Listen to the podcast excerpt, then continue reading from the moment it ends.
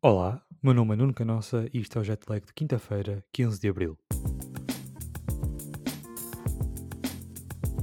Foram 12 os jogos que ocorreram na madrugada de ontem e, portanto, como deves imaginar, teremos muito para abordar no episódio de hoje.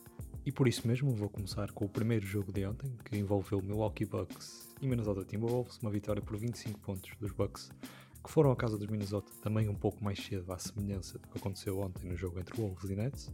Foi o sexto jogo consecutivo sem Anis para os Bucks. Nesses seis jogos venceram 13 e perderam outros 3. Os Bucks que ainda estão acesos na luta pelo top 2, já que esse top 2 se encontrou ontem, mas já voltarei a falar da equipa do Milwaukee quando desse encontro. Na equipa dos Wolves apenas destaque para Anthony Edwards, que continua com performance acima dos 20 pontos, e isso poderá ajudá-lo e muito na conquista do rookie do ano. Depois, um jogo entre Cavaliers e Hornets, em Charlotte, com uma vitória por 13 pontos para, para os Cavs, 103-90. Como disse ontem, cada jogo, por mais insignificante que, se, que possa parecer, terá um peso elevado, e a prova disso é, é este jogo. Os Cavs estão apenas dois jogos atrás do último lugar do play-in, e os Hornets já vão em oitavo, apenas um jogo à frente dos Pacers, e que terão tarefa muito complicada, como disse ontem, neste final de temporada. Como disse também, acho que estarão presentes no play-in, mas sem Ball e Hayward terão muitas poucas hipóteses de regressar aos playoffs. Avançando para aquele que seria, em partida, o cabeça de cartaz desta noite, acabou mesmo por ser, apesar das ausências de James Harden e Kevin Durant, os Nets, que foram à casa dos 76ers em Filadélfia, perder por 117-123 e há vários pontos a reter deste encontro. Kyrie está a fazer uma época sensacional sem que ninguém tome muita atenção, por causa, claro, das suas várias ausências por razões pessoais e também de jogar com outras duas superestrelas, mas ontem foram 37 pontos e 9 assistências, numa época em que leva médias de praticamente 28 pontos, 5 ressaltos e 6 assistências e muito próximo do, daquele clube, o 50-49, portanto 50% de lançamentos de campo, 40% de triplo e 90% de, de, lances livres, estando a um par de triplos certeiros dessa marca, mais ou menos. Outro ponto a reter, Tobias Harris, criminalmente underrated, está a realizar a temporada da sua carreira, a meu ver, com a possibilidade de ingressar também a esse clube de elite, o 50-49, tendo apenas uh, que acertar alguns lances livres consecutivos. Apesar do contrato elevadíssimo que ele tem, esta época tem demonstrado o porquê de o oferir uh, e o quão bem pode encaixar e ajudar esta equipa de Filadélfia que está finalmente construída idealmente à volta de Joel Embiid e Ben Simmons. Embiid, que tendo regressado e com a lesão de Jamal Murray nos Nuggets, vai dificultar a vida a Jokic. Uh, o Jokic, agora em termos de vitórias, será realmente ainda mais difícil de as conseguir. Uh, e o Embiid é novamente um dos frontrunners da MVP. E ontem teve uma exibição que comprova isso, com 39 pontos e 13 ressaltos. E por último, um, realmente aqui o último ponto que quero deixar deste jogo é que apesar das ausências de Durant, Arden, Griffin e Aldridge, o West ainda não foi conquistado pelos Nets, nem pouco mais ou menos. Apesar de serem os claros favoritos e terem muito mais talento que os demais, uh, não, há, não há volta a dar, irão certamente enfrentar ossos duros de roer, a meu ver. Logo na primeira ronda, ainda está em aberta a possibilidade de enfrentarem, por exemplo, os Celtics ou os Heat, caso um deles acabe por cair para o torneio de play-in, como o caso da equipa de Miami, que neste momento está no sétimo lugar. Os Knicks também são uma possibilidade e terão ainda mais motivação por serem de Nova York e por não irem aos playoffs há alguns anos. E também são uma equipa muito interessante defensivamente. Também Bulls e Pacers. Parece-me a mim que tem mais qualidade que as classificações afirmam neste momento ambos com um par de jogadores, no caso do Indiana até um trio, uh, falo claro Brogdon, Sabonis, Lavert e no caso do, dos Bulls de Lavin e, e Vucevic, capazes de levarem o seu nível num jogo ou outro de uma série a 7 uh, e potencialmente tornar um eventual confronto mais duro. Assumo ainda assim uh, que passarão a primeira ronda com relativa facilidade e caso os 76ers vençam o Oeste, há uma possibilidade deles enfrentarem na segunda ronda os Milwaukee Bucks. Já sei que estás a pensar, mas os Bucks levam 4-0, fazem as malas e até para o ano. Não me parece que seja bem assim. Primeiro, os Nets não terão uma presença interior que intimide Yannis e o faça temer jogar o seu jogo que é dominar no pintado. Os Bucks têm também finalmente jogadores que são capazes de assumir nos playoffs, falo claro de Drew Holiday, que será essencial não só a defender Kyrie e Arden como a atacar os mesmos, que sabemos que são um pouco débeis no que toca à defesa. Depois também o PJ Tucker, uma adição um pouco despercebida também, porque o PJ Tucker ainda não fez assim tantos jogos pelos Bucks, mas que será uma verdadeira carraça, já sabemos, a tentar defender e tentar parar Kevin Durant. E portanto, um, é claro que os Nets continuam a ser favoritos nesta série, uh, caso aconteça, mas não acredito que chegariam às finais, uh, pelo menos de conferência, com um 8-0, como se tem falado ou se tem previsto. E depois, claro, caso os 76ers cumpram o que estão a fazer na época regular nos playoffs, acho que temos a real possibilidade de assistir uma final de conferência épica com pelo menos seis jogos. Tudo dependerá, claro, da condição física de Embiid, porque a 100% nenhuma equipa o consegue parar verdadeiramente, muito menos estes Brooklyn Nets, eh, que não conseguiram intimidar com o DeAndre Jordan, ou mesmo com o próprio Blake Griffin e o Marcus Aldridge, não parece que sejam defensores consigam sequer abrandar uh, o Joel Embiid. Também da qualidade com que Simmons se apresentará, bastando a meu ver que ele se mantenha a um nível que lhe conhecemos em termos de playmaking e defesa, e que consiga manter também os seus ataques ao sexto.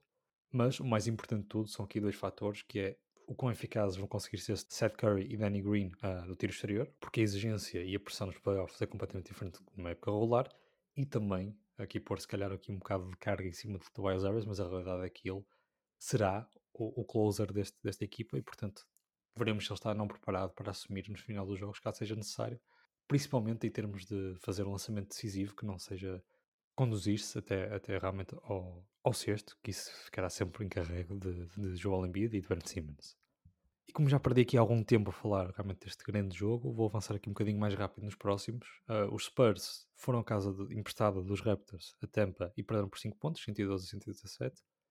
Num reencontro entre Kyle Lowry e, e DeMar DeRozan, embora Kyle Lowry não tenha jogado e não estejam realmente em Toronto, mas duas equipas que realmente aqui ainda à procura de atingir os playoffs via play-in. Os Spurs agora no último lugar do mesmo no Oeste, dois jogos acima dos Pelicans, e os Raptors a apenas um jogo dos Chicago Bulls. Chicago Bulls que tiveram aqui uma, uma derrota humilhante uh, perante os Magic em casa e perante os Magic. Protagonizaram a maior troca até dessa trade deadline que foi o Vucevic e perderam por 115-106 contra essa equipa de Orlando.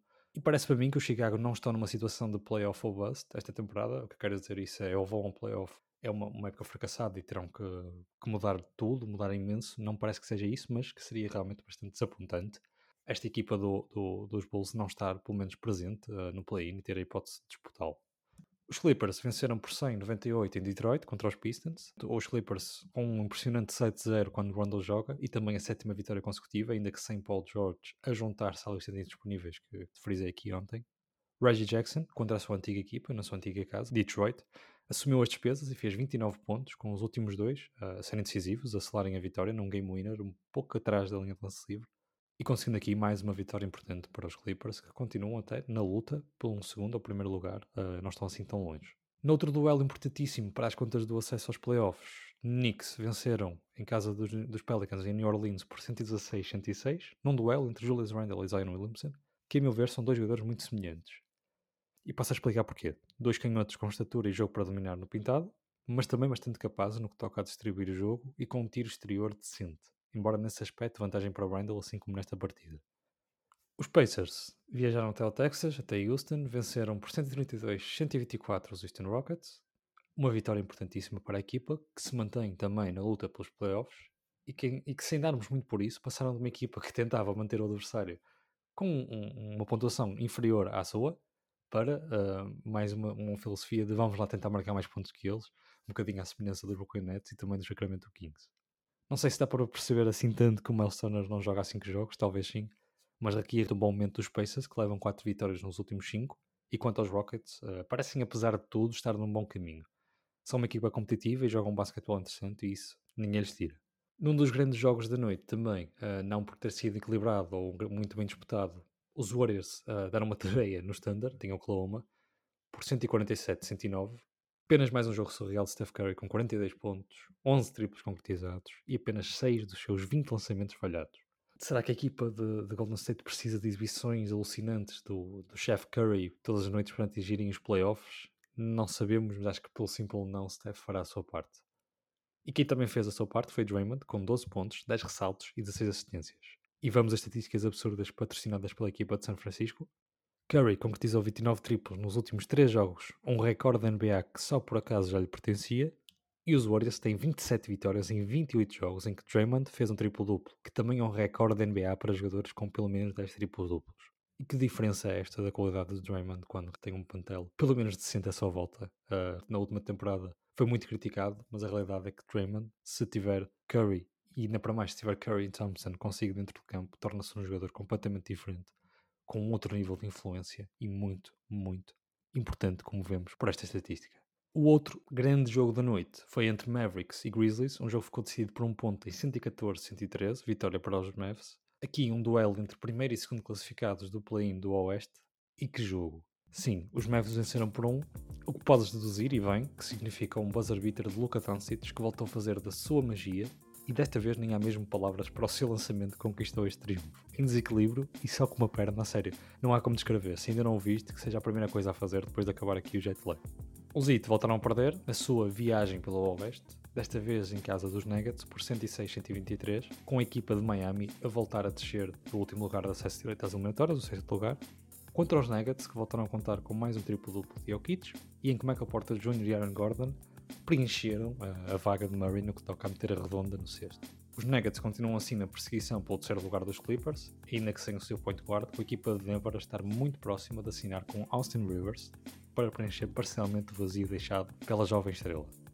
Último jogo da noite, mais uma derrota para os Kings. Desta feita contra os Wizards por 123-111 em casa e já são oito consecutivas. E a equipa de Sacramento bem que pode começar a pensar na próxima temporada, porque o play-in já é um cenário demasiado irrealista. Fox continua em grande forma, mas também continua a não conseguir que os seus números se espelhem em vitórias, e a diferença para o décimo lugar já é de 5 jogos.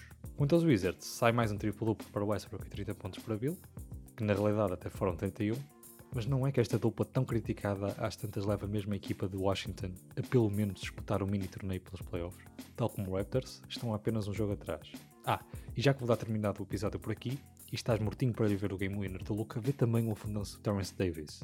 O que não tem faltado nas últimas semanas são candidatos para Dunk of the Year. Isto foi o Jetlag de 15 de Abril e eu conto contigo na próxima segunda-feira.